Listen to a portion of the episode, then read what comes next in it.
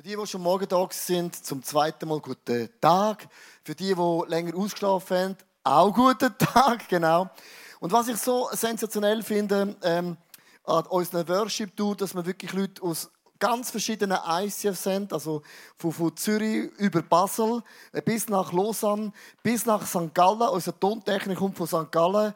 Und du weißt, also das finde ich speziell. Also die ganze Schweiz, natürlich, natürlich noch Bern, aber ihr seid ja die, die mitsingen, darum ist alles komplett. Und lass uns doch diesen Frauen mal einen großen Applaus geben, die in Ferien investiert. C'est super. Ferien investiert. So.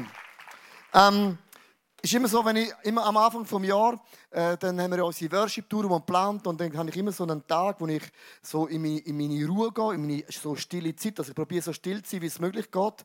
Meistens so eine halbe Stunde bin ich sehr konzentriert. Und dann habe ich wirklich so einen Gedanken für, für die Worship-Tour Preaching, für die Message.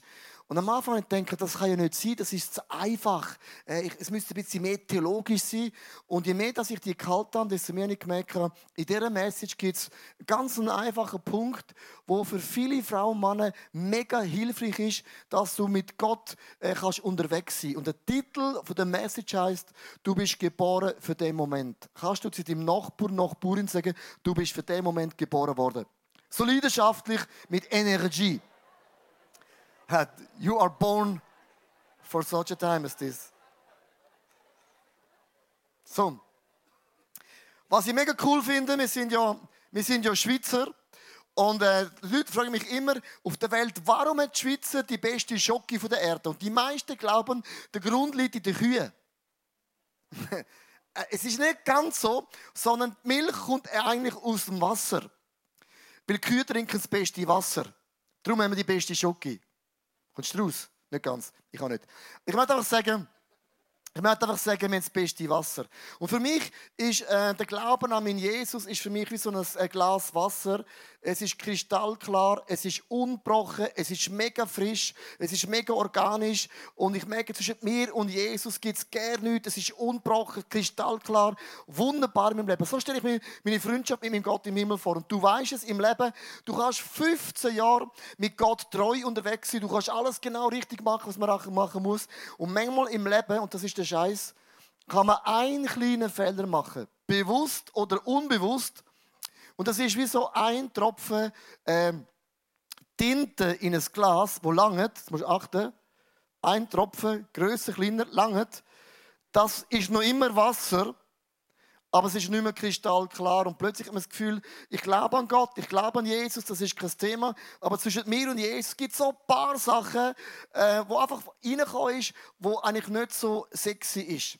Und dann merkt man plötzlich, ich folge Jesus nach, aber ganz innerlich im Herzen ist man immer mit einer angezogenen Handbremse. Und ich möchte euch einladen in eine Geschichte aus dem Alten Testament. Das ist die Frau Esther, Schwester Esther. Lass uns ganz kurz im Clip anschauen, um was geht mit dem Glas, mit dieser Tinte und was ist die Botschaft für dich und auch für mich. Da ist unsere Esther on the screen. Im 5. Jahrhundert vor Christus erstreckte sich das Perserreich von Indien bis Äthiopien. Xerxes war König, herrschte über das riesige Reich und liebte es, Feste zu feiern. Wirklich rauschende Feste. Er war ein richtiger Partykönig. In seinem dritten Regierungsjahr lud er aus allen seinen Provinzen Würdenträger, Beamte und die Adligen ein. Er stellte bei diesem Fest seine Macht und Reichtum zur Schau. Auf dem Höhepunkt der Feier wollte er seinen Gästen natürlich auch zeigen, wie schön seine Frau, die Königin Vasti, sei. Doch diese hatte keine Lust, zu den Angetrunkenen zu gehen und widersetzte sich dem Befehl des Königs. König Xerxes wurde über ihr Verhalten so zornig, dass er sie als Königin verstieß. Sie durfte nie wieder in seine Nähe kommen. So hatte der König nun keine Königin mehr. Also ging es auf die Suche nach einer neuen Frau. Aus seinem gesamten Reich holten sie nun die hübschesten und wunderschönsten Frauen zusammen. Sprich, ein Topmodel-Casting. So kam auch Esther, die als Pflegetochter bei Mordechai lebte, an den Hof des Königs. Sie gehörten zu den Juden, deren Vorfahren als Gefangene nach Babylon verschleppt worden waren. Jede der Frauen wurde ein Jahr lang mit duftenden Ölen in einer Art Beauty Farm gehegt und gepflegt, bevor sie zum König Xerxes durften. Als endlich Esther vor ihm stand, gefiel dem König diese Frau so sehr, dass er sie zur Königin machte. Und natürlich musste das gefeiert werden. Dass Esther eine Jüdin war, verriet sie jedoch nicht.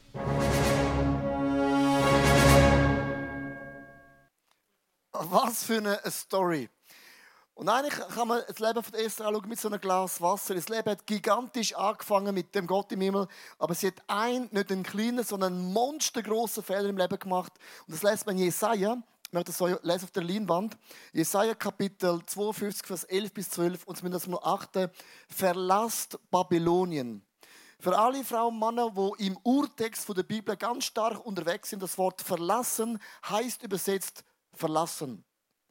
Mit anderen Worten, das kann man nicht falsch verstehen. Das ist mega einfach. Geht los, nehmt nichts aus den heidnischen Tempel mit und wer die heiligen Gefäße für den Tempel des Herrn trägt, der soll sich reinigen, damit er sie nicht entweiht. Gott sei zu der Esther, zu allen Juden, ihr müsst unbedingt äh, äh, Babylonien verlassen. Die Esther hört die Stimme von Gott und sagt, Gott, ich höre dich. Aber ich finde es total nicht cool. Ich habe eine Karte mitgebracht, dass du das siehst ein bisschen, wo das Lied, da haben wir Babylonien. Gott sagt, verlassen Babylonien, müsst nicht springen in aller Ruhe und gehen nach Jerusalem. Esther gehört Gott. Wir haben oft in unserem Leben auch Momente, wo du Gott hörst. Du hörst Gott so kristallklar zu dir reden. Aber oft ist das, was Gott sagt, ist nicht das, was du hören willst. Und dann hast du ein Monsterproblem. Nicht du, sondern Gott und du. Und irgendwie sind wir mega Weltmeister, um die Geschichte so zu drüllen, dass es für Babylonien stimmt, für Jerusalem, für Gott und auch noch irgendwie für mich. Und Esther hat sich etwas einfallen und gesagt, okay, ich habe zwei Namen. Der Name Esther ist eigentlich ein babylonischer Name. Sie hat nicht Esther geheißen. Sie hat gesagt, okay, wenn ich in Babylonien bin, muss ich Esther heißen, damit niemand weiß, dass ich eine Jüdin bin. Und ihr Originalname ist eigentlich Hadassah. Und wenn wir die Stimme von Gott hören, oder?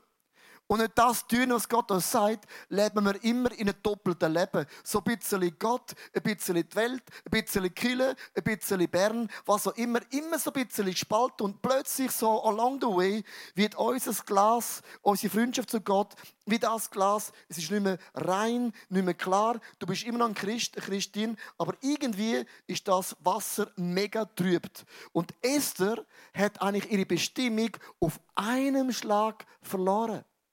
Sie ist geboren worden für eine große Botschaft, aber hat nicht das gemacht, was Gott unbedingt wollte. Wir haben eigentlich die Geschichte der Esther, du weißt, ich liebe Tiere. Ich bin eigentlich auf so einem kleinen Hobbybauernhof aufgewachsen, so mit Wellensittich, Hühner, Küngel, Himbeere, Erdbeere, Brombeere, also alles Tier, oder?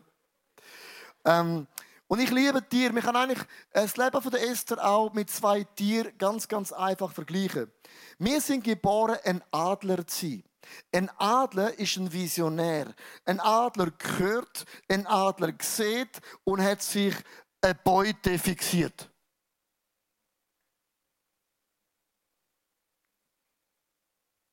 Merkst du, dass der Adler, der bewegt sich keinen Millimeter. Er blinzelt nicht einmal sondern er sieht, er hört und ich isse dich. Merkst du es?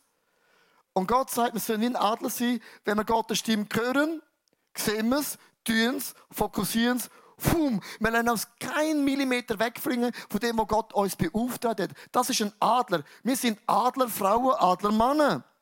Und das Bodo und der gleiche Vogel gehört auch in die Adlergruppe. Und das ist der Pinguin. Die meisten sagen, oh, mega herzig, der Pinguin. In dieser Geschichte ist ein scheiß Pinguin. Weil ein Pinguin gehört zu der Adlergruppe, könnte fliegen, hat Flügel, aber wartet zusammen. Geboren zum Fliegen und fliegt nicht einmal. Und mir ist mir auch bewusst, dass Eister ist eigentlich so ein Pinguin gewesen.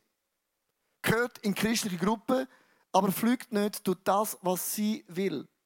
Und was dann immer passiert ist, du fährst ein Doppelleben so langsam an zu entwickeln und irgendwann merkst du es gerne nicht mehr, hockst dich hin, du hörst Sachen und es prallt bei uns ab. Und Gott hat dich und mich berufen. Adler Gottes sein, hören, sehen und tun. Und dann wirst du die Welt gigantisch mit Gott anfangen verändern.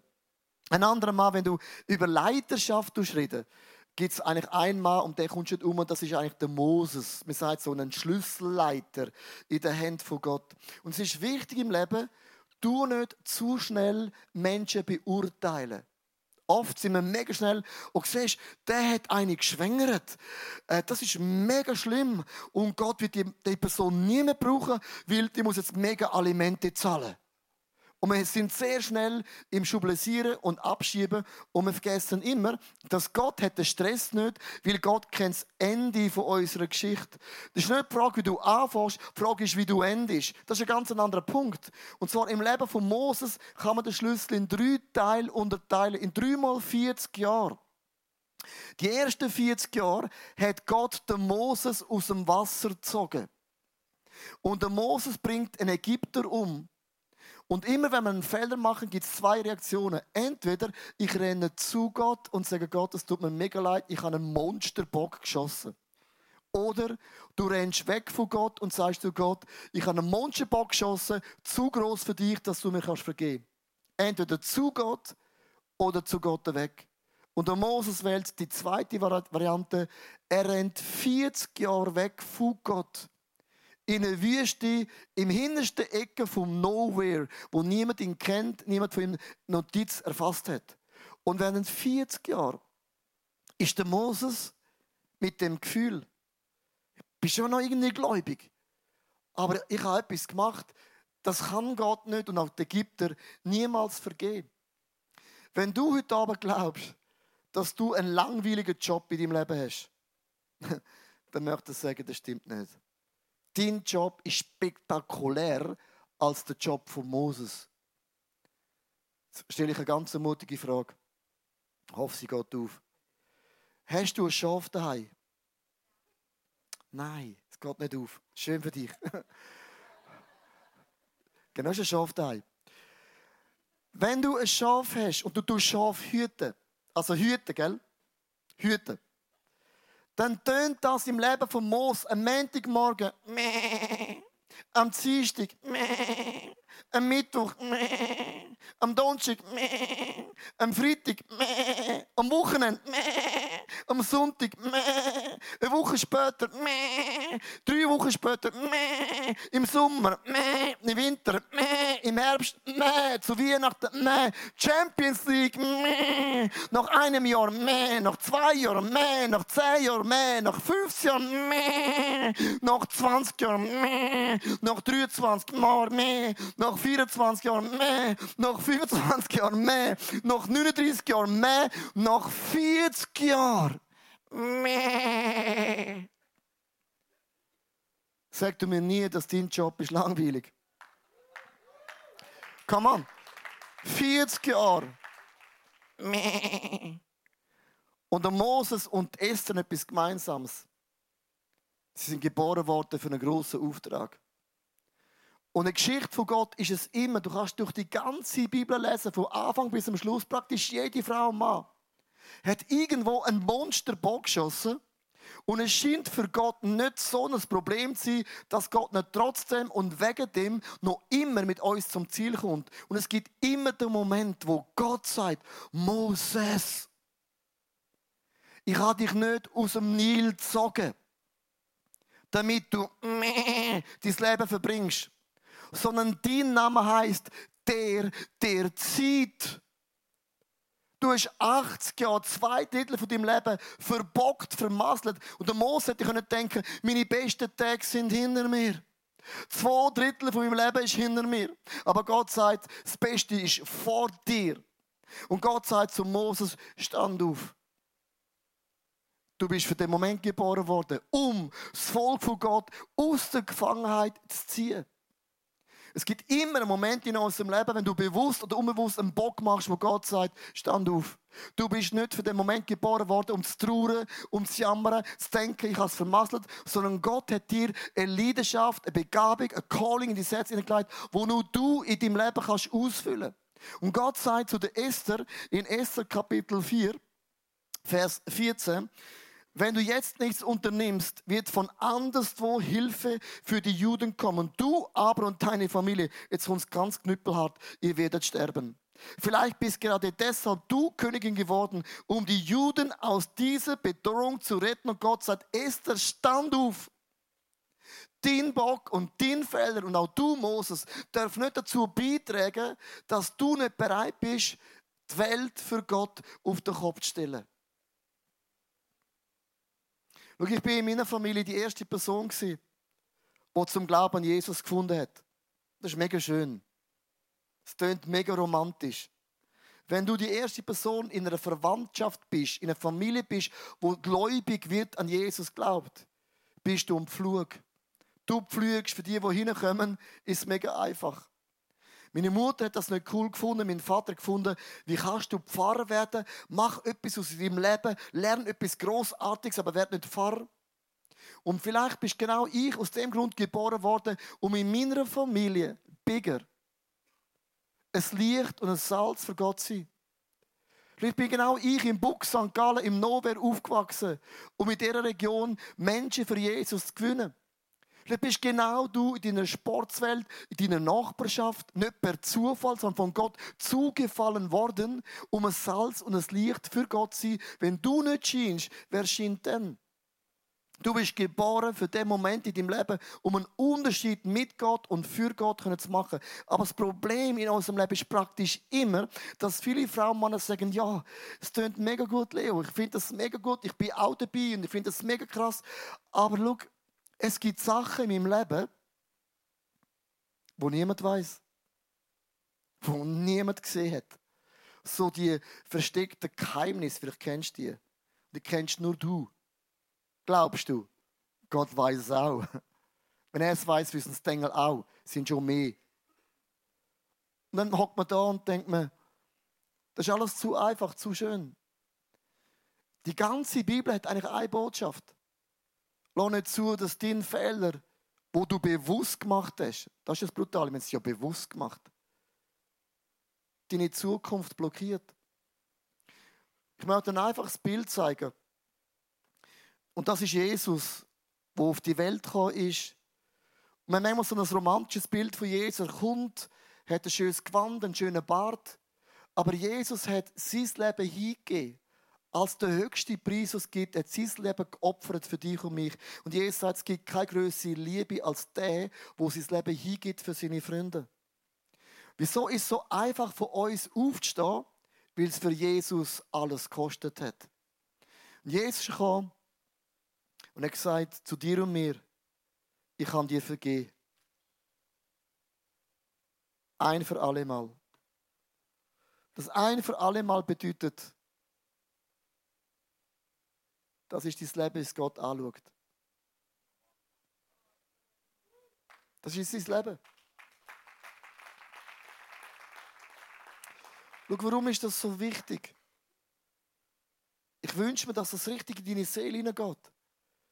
Weil es ist eines von diesen Themen, wo ich so viele E-Mails bekomme oder was auch immer. Kann Gott mir nochmal vergeben? Ich habe es ja bewusst gemacht. Hm. Logisch sondern Jesus ist nicht für die unbewussten Fehler. Das, was ich bewusst losiert habe. Und Jesus hat noch immer die Kraft, sagt im Leben von einem Moses, von einem Abraham, von einem Esther, was auch immer, einen neuen Anfang bei uns bewirken. Warum ist das so schwierig? Weil es gibt ein Problem in Offenbarung. Ich werde schon mit dem zu Ende kommen. Offenbarung 10, Vers 12. Und das ist das, was es so schwierig macht.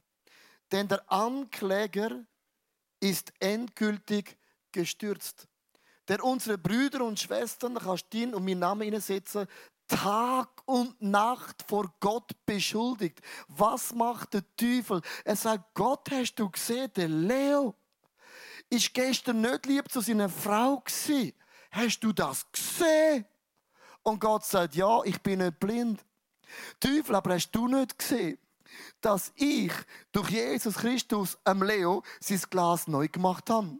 Und am nächsten Tag kommt der Teufel und sagt, aber Jesus, äh, Gott, jetzt habe ich eine Frage. Vor, vor gestern hat er auch einen Fehler gemacht. Er wird dich nicht mit Sachen anklagen, die du nicht gemacht hast. Er bringt Sachen auf dem Tapet, die wir bewusst gemacht haben. Und darum fällt es uns so mega schwer, können zu vertrauen, dass Gott alle unsere Sünden reinwäscht für immer und immer and ever, weil der Teufel ist ein penetranter Hype. Leo, erzählst wieder mal etwas über Gnade. Siehst du, kennst du gerne meinen Namen? Unglaublich. Leo, komm, hör doch auf. Du weißt doch selber, das stimmt doch nur bis zu einem gewissen Grad. Du kennst ja die Bibel. Ich meine, come on, man. Wo bist du eigentlich? Merkst du, der Teufel ist irgendwo im Ecken versteckt, oder? Der hat nicht einmal die Eier, um sich zu zeigen. Also, ich meine, er hat den Mut. Und nicht die Eier. Er fährt immer, jetzt achte mal, er fährt immer an, in deine Gedanken hineinreden. Er tischt Sachen auf und sagt, ja, aber das ist mega cool. Das hast du gehört am Sonntag, bist du aufgestanden, hast gesagt, jetzt tut mir leid. Und morgen kommt er und wird dich anklagen. Wenn du die Stimme vom Teufel hörst und die sind sacklaut, dann möchte ich dich bitten, dann werd und bist bitte ein christlicher DJ. Du musst Proklamation von Jesus hineinschieben, dass das Lüter in deinen Gedanken ist, als die Anklage, die du hörst. Und du schiebst dieses Lied rein und du sagst, come on!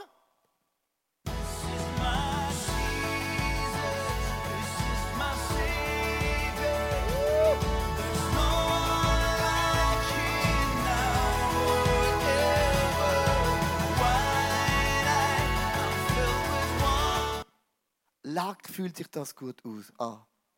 Merkst du, dass meine Gedanken. Wow, come on! Es fühlt sich mega gut an. Uh. Lach zum Glück. Zum Glück ist der Gedanke zu weg, kommt da nie mehr. Ja.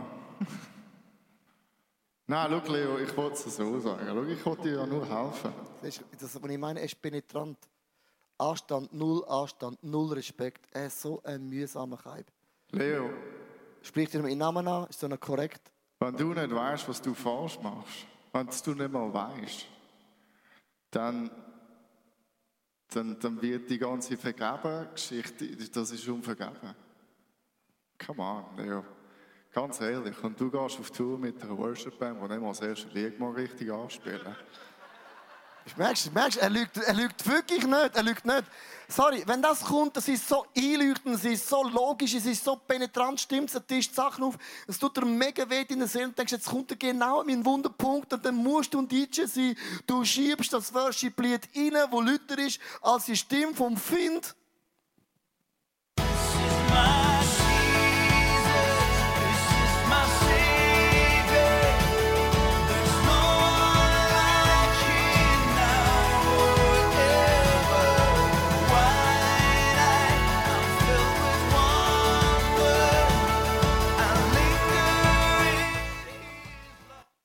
Leck fühlt sich das gut an. Merkst du es? Du proklamierst das und der Teufel ist plötzlich wieder weg. Leo, hör doch auf. Du weißt es ganz genau. Sorry, willst du mir sagen, ein Ehebrecher, wo eine ganze Familie in Ruinen stürzt, kann einfach sagen, Jesus, bitte vergib mir und der ist vergeben. Also bevor ich da Antwort gebe, was ich mega mühsam finde an dir, du kommst einfach auf die Bühne, ich habe dich nicht eingeladen, ich habe dich nicht gefragt, äh, einfach, das ist so penetrant, denn dann äh, kommst du noch von hinten, schleichst noch an wie so eine Schlange, einfach völlig respektlos, Knicke, noch nie gehört, noch nie gehört, verstehst du mich? So mühsam. Was hast du gefragt? Das musst du gerne nicht fragen. Das tischt dann andere Sachen auf. Merkst du, er ist penetrant.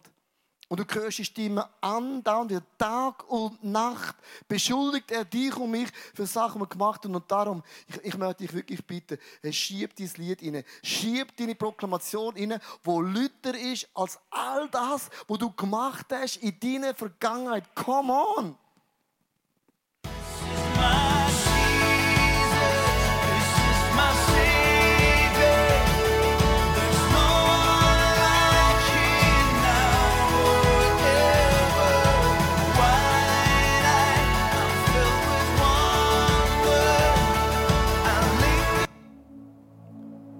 Merkst du es? Und das macht die Message schon mega kompliziert. Es ist so eine einfache Message. Aber in unseren Gedanken haben wir immer jemanden, der uns anklagt. Ich ende mit einer Story, die wir erlebt haben auf der Worship Tour in Rumänien. Und zwar wir einen Übersetzer, gehabt, der mich übersetzt hat. Und nach der Predigt kommt er mit Tränen in den Augen und sagt, ähm, das war meine Predigt. Und ich gesagt, was hast du gemeint mit dem? Und sagt er, ich bin 15 Jahre ein Pfarrer in der Kirche. Und nach 15 Jahren hat es mir so etwas ausgehängt. Ich habe alles liegen lassen. Ich bin in die Welt gegangen wie der verlorene Sohn. Ich habe alles gemacht, was wir machen können. Und nach zwei Jahren habe ich gemerkt, das Leben ohne Gott macht keinen Sinn. Und als ich zurückgekommen bin in Kiel, haben die Menschen mich umarmt. Und ich habe gewusst, Jesus hat alle meine Sünden vergeben. Das habe ich gewusst, theoretisch. Aber jeden Tag habe ich die Stimme gehört. Du machst es mega einfach. Verkackst dein ganze Leben. Dann kommst du und sagst, es tut mir leid, schwamm drüber und alles ist gut. Er sagt, seit Monaten kämpfe ich mit dem Gedanken, dass Jesus alle, ich meine wirklich alle, alle, alle, alle, alle, alle meine Sünden vergeben hat. Und als ich das Glas aufgebt an dieser Church, ist es für ihn als würde Jesus ihm das neue Glas anstricken. Versteht ihr, wir hören das, aber es muss in unseren Geist hineinsinken. Es muss in unsere Seele hineinsinken. Weil du bist geboren worden. Und mit deinem Umfeld, in deiner Familie, in deiner Schule, ein Salz und ein Licht für Jesus zu sein. Wenn der Teufel das anbringt, dass du dich immer noch anklagst, schuldig, komisch fühlst, wirst du nie leidenschaftlich abgehen wie ein Zäpfchen für den Gott im Himmel. Und genau das ist das Ziel vom Teufel. Dich zu blockieren in deiner Leidenschaft für den Gott im Himmel. Ich weiß nicht, ob du ein Worshipper oder eine Worshipperin bist. Aber Worship, Lieder singen, hat genau die Power, dass ich wegschaue von mir und auf den schaue, der noch immer an mich glaubt noch immer auf den schauen, der sagt, Leo, das letzte Kapitel ist noch nicht geschrieben worden, sondern steh auf und bist das Beste, wo die Welt jemals sieht, in deinen Möglichkeiten. Ich möchte dich jetzt einladen, mit uns zusammen aufzustehen. Ich werde nach dem Lied mit uns zusammen beten. Aber ich möchte dich wirklich bitten, schau Jesus an im nächsten Lied. Der Jesus, der sein Leben hingeht für dich und mich. Schau, Gnade scheint für uns einfach zu sein. Gnade ist unlogisch, es ist unverdient, es ist unrational. Aber Gnade bedeutet, dass Jesus hat das sein Leben gekostet. Und ein Geschenk, das uns anbietet, um zu sagen, steh auf, pack deine Fackel, pack dein Licht, pack dein Salz und verändere die Welt, wo immer Gott dich hineingesetzt hat. Du bist geboren worden für den Moment.